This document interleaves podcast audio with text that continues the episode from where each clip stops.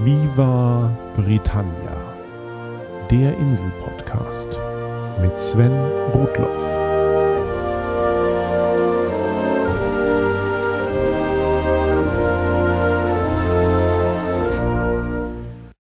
Hallo und herzlich willkommen zu Folge 3 von Viva Britannia. Ich bin immer noch ganz überwältigt von dem vielen positiven Zuspruch auf mein kleines Projekt hier. Vielen Dank dafür. Um Viva Britannia auch eine angemessene Heimat im Netz zu geben, ist mit der letzten Folge die nagelneue Website vivabritannia.de live gegangen. Das ist jetzt nicht nur mehr eine Unterseite meines eigentlich englischsprachigen Blogs, sondern eine ganz eigene Site.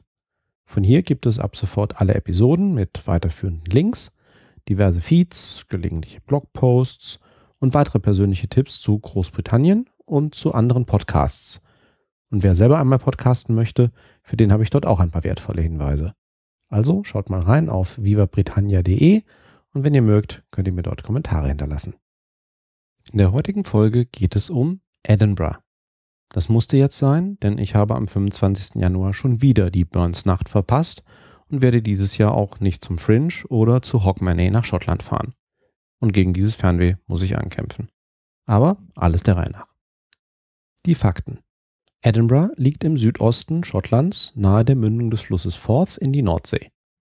Die Gegend dort wird von mehreren Basalthügeln dominiert, die sind Überbleibsel von vulkanischer Aktivität. Einer dieser Hügel wurde durch Eiszeiten so geformt, dass er nach Westen hin einen hohen Steilhang bildet mit fast senkrechten Wänden, er dann zur Ostseite hin langsam abflacht und zusätzlich hat sich auf der Nordseite ein langer Graben gebildet, der lange Zeit ein Sumpfgebiet war. Also insgesamt ein idealer Hügel für eine Festung. Und die gab es dann, auch spätestens ab etwa dem Jahr 600. Da solche Festen im schottischen Gälisch Dun heißen und die Gegend als Aden bekannt war, hieß die Feste Dun Aden oder einfach Dunedin, noch heute der schottische Name der Stadt. Der englische Name für eine solche Bergbefestigung geht auf den gleichen keltischen Wortstamm zurück wie die deutsche. Burg. Die Stadt Edinburgh auszusprechen ist aus deutscher Sicht zwar konsequent, aber eben sehr deutsch. Auch Edinburgh schaudert mich, denn selbst im Englischen ist das G am Ende stumm. Daher klingt die korrekte englische Aussprache eher wie Edinburgh oder knatschig verkürzt mit gerolltem R bei vielen Schotten Edinburgh. Alles klar? Die Feste wurde im Laufe der Jahrhunderte immer weiter ausgebaut und der Hügel heißt heute konsequenterweise Castle Rock. Von dort, den abfallenden Berg hinunter, zieht sich die Royal Mile, also die königliche Meile, die an einem Schloss endet. Und das ist auch heute noch eine der Residenzen des britischen Königshauses. Auf dem Weg zwischen Burg und Schloss kommt man unter anderem an der Kathedrale vorbei, aber auch dem modernen schottischen Parlamentsgebäude. Dieses ganze Gebiet bildet den Kern der Altstadt von Edinburgh und wird auch tatsächlich Old Town genannt. Brücken führen dann über das ehemalige Sumpfgebietstal auf der Nordseite hinweg zur Neustadt, Newtown. Ein geplanter Stadtteil, errichtet im gregorianischen Stil im 18. und 19. Jahrhundert. Die parallel zum Castle Rock und zur Royal Mile verlaufende Hauptstraße der Newtown ist Princess Street – und heute die Einkaufsmeile der Stadt. Das Sumpfgebiet zwischen den beiden Towns wurde irgendwann trockengelegt und hier befindet sich nun der Hauptbahnhof Waverley Station und die Grünanlage Princess Street Gardens. Die gesamte Innenstadt von Edinburgh wurde zum UNESCO-Weltkulturerbe erklärt. Die Stadt hat eine beachtliche alte Baumasse, die nie nennenswert durch Kriege oder Feuer zerstört wurde und rund ein Viertel aller Gebäude in der Stadt stehen heute unter Denkmalschutz. In Edinburgh leben rund 500.000 Menschen Glasgow als die zweite große Stadt Schottlands ist deutlich größer. Hier hat die Industrialisierung mit entsprechenden Fabriken früher Einzug gehalten. Und die Nähe zum Atlantik hat den Austausch mit der neuen Welt begünstigt. Edinburgh hingegen ist bekannt geworden als frühes Finanzzentrum und insbesondere im 18. Jahrhundert als Athen des Nordens. Die Universität der Stadt ist verantwortlich für einige der größten Köpfe Großbritanniens. Der Philosoph David Hume, der Volkswirtschaftler Adam Smith, der Geologe James Hutton, Telefonpionier Alexander Graham Bell, James Clerk Maxwell, der Begründer der Theorie des Elektromagnetismus, sie alle haben hier gewirkt. Was mich an Edinburgh so fasziniert, ist die Vielfalt. Sie ist eine international touristische, aber doch angenehm kleine und teilweise sogar intime Stadt. Man findet sehr alte, alte und neue Gebäude. Man hat in der Stadt schroffe Hügel zum Besteigen und ist doch in einer Viertelstunde am Meer. Das Wetter ist vergleichsweise mild. Die Allzeit-Temperaturrekorde liegen bei minus 10 Grad im Winter und bei 31 Grad im Sommer. Im Sommer sind es in der Stadt aber üblicherweise angenehme 20 bis 25 Grad. Nur etwas windig ist es und natürlich sollte man immer auf einen kurzen Schauer gefasst sein.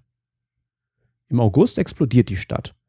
Dann finden teilweise parallel mehrere internationale Kulturfestivals statt, allen voran der Festival Fringe.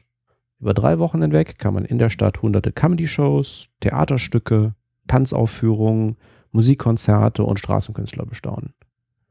Dazu gibt es dann noch das Book Festival mit Lesungen weltbekannter Autoren. Und auf dem Castle Rock findet jeden Abend das Royal Military Tattoo statt. Eine beeindruckende Militärmusikgala. Und auch wenn man für so etwas eigentlich nichts übrig hat, wenigstens einmal im Leben sollte man sich ein solches Tattoo geben. Es kann zwar schwierig sein, in dieser Zeit eine vernünftige Unterkunft nahe der Innenstadt zu bekommen, aber eine abwechslungsreiche Woche zum Fringe, gespickt mit Besuchen in Pubs und Restaurants und dem Zoo mit seinen Pinguinen und Pandas, das gehört wenigstens alle zwei Jahre zu meinem Sommerprogramm. Wie kann man den Edinburgh kennenlernen? In jedem großen Touristenziel gibt es Stadttouren. Wirklich empfehlen kann ich zum einen die klassische Busrundfahrt, um einen ersten Überblick zu bekommen. Ansonsten lässt sich Edinburgh aber gut zu Fuß erkunden. Es gibt auch unzählige geführte Spaziergänge und viele davon handeln inseltypisch von Spukgeschichten oder blutigen Historiendramen. Ein Kleinod hierbei sind die Literary Pub Tours. Abends wird man von ausgebildeten Schauspielern von einem Pub zum nächsten geführt. Dazu gibt es dann Geschichten um die Schriftstellergrößen der Stadt und Kostproben ihrer Werke, teilweise in bestem schottischem Akzent vorgetragen. Edinburgh war unter anderem die Heimat von Robert Louis Stevenson, der die Schatzinsel schrieb, und Deacon Brody, ein geachteter Bürger der Stadt, der nachts als berüchtigter Einbrecher unterwegs war, hat Stevenson angeblich mit zu Dr. Jekyll und Mr. Hyde inspiriert. Eine weitere literarische Größe war Sir Walter Scott, der unter anderem Ivanhoe schrieb und dem ein prominentes 60 Meter hohes Denkmal an der Princess Street errichtet wurde. Das Denkmal wurde von dem amerikanischen Autor Bill Bryson mal sehr treffend als Gothic Rocket Ship bezeichnet. Ein weiterer Sohn der Stadt war Sir Arthur Conan Doyle, der Vater von Sherlock Holmes. Doyle studierte an der Universität Medizin und die methodische Beobachtungsgabe von Sherlock Holmes ist wohl in weiten Teilen an die von Doyles Professor Joseph Bell angelehnt. Bell gilt als ein Wegbereiter der Gerichtsmedizin und hat die genaue Beobachtung von Details betont. Dies hat er seinen Studenten oft damit illustriert, dass er sich einfach Fremde von der Straße gegriffen und allein anhand von Körpermerkmalen ihren Beruf identifiziert hat und was sie zuletzt getan haben. In unserer Zeit wurde Sherlock Holmes wiederum die Vorlage für Dr. House in der gleichnamigen Fernsehserie und es gibt dort unzählige Anspielungen auf diesen Zusammenhang. Bis hin zu dem Punkt, an dem Wilson, also die Fernsehserienabwandlung von Watson, House das bekannteste von Joseph Bell geschriebene Chirurgiefachbuch zu Weihnachten schenkt. Die Kopie der Kopie mit dem Werk des Originals. Nicht in Edinburgh geboren, aber untrennbar mit Schottland verbunden, ist der Dichter Robert Burns. Er hat im 18. Jahrhundert schottische Volkslieder und Geschichten gesammelt und neu verarbeitet. Eines seiner weltweit bekanntesten Lieder ist Old Lang Syne. Das deutsche besser unter dem Titel Nehmt Abschied, Brüder, ungewiss ist alle Wiederkehr hm, kennen. Die Melodie existierte schon lange vor Burns, aber er hat den Text geschrieben und heute wird das Lied traditionell zum Jahreswechsel gesungen. Oder wie das in Schottland heißt, zu Hogmanay. Denn es wird einfach nicht nur Silvester gefeiert, sondern in Schottland vier Tage lang ein Fest zum Jahresabschluss. Das ist mittlerweile so beliebt, dass seit Ende der 90er die Innenstadt in Edinburgh am eigentlichen Silvestertag abgesperrt wird. Und man muss eins der 100.000 Tickets ergattern, um eingelassen zu werden. Ich habe dort ausgerechnet den Jahreswechsel von 99 auf 2000 verbracht. Unvergesslich, aber auch trotz der Kartenbegrenzung sehr voll. Und mit Robert Burns komme ich zurück zum Anfang der Episode. Denn um den 25. Januar herum wird dem schottischen Nationalpoeten gedacht. Traditionell finden solche Gedenktage auf der Insel nicht wie bei uns an Todestagen, sondern an Geburtstagen der Prominenten statt. Und entsprechend fröhliche Veranstaltungen sind es dann auch. Für die sogenannte Burns-Nacht hat sich im Laufe der Zeit ein fester Ablauf eingebürgert, egal in welcher Lokalität man sie begeht. Nur der Aufwand variiert. In aller Länge. Die Gäste werden mit Dudelsackmusik begrüßt.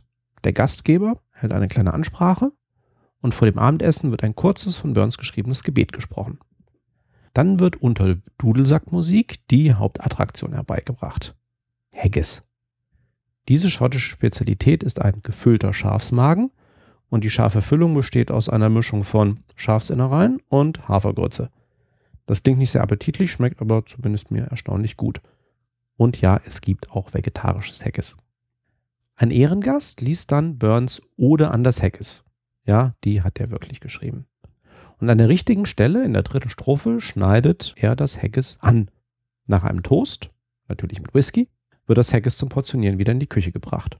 Und für die Gäste gibt es erst Suppe, dann das Haggis, traditionell mit Neeps and Tatties, das sind Kohlrüben und Kartoffeln, und anschließend Nachtisch und Käse.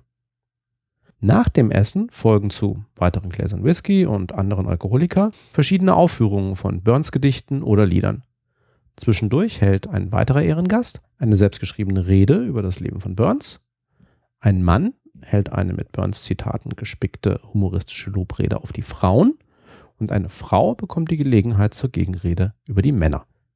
Und natürlich endet der Abend mit dem gemeinsamen Singen von Old Lang Syne.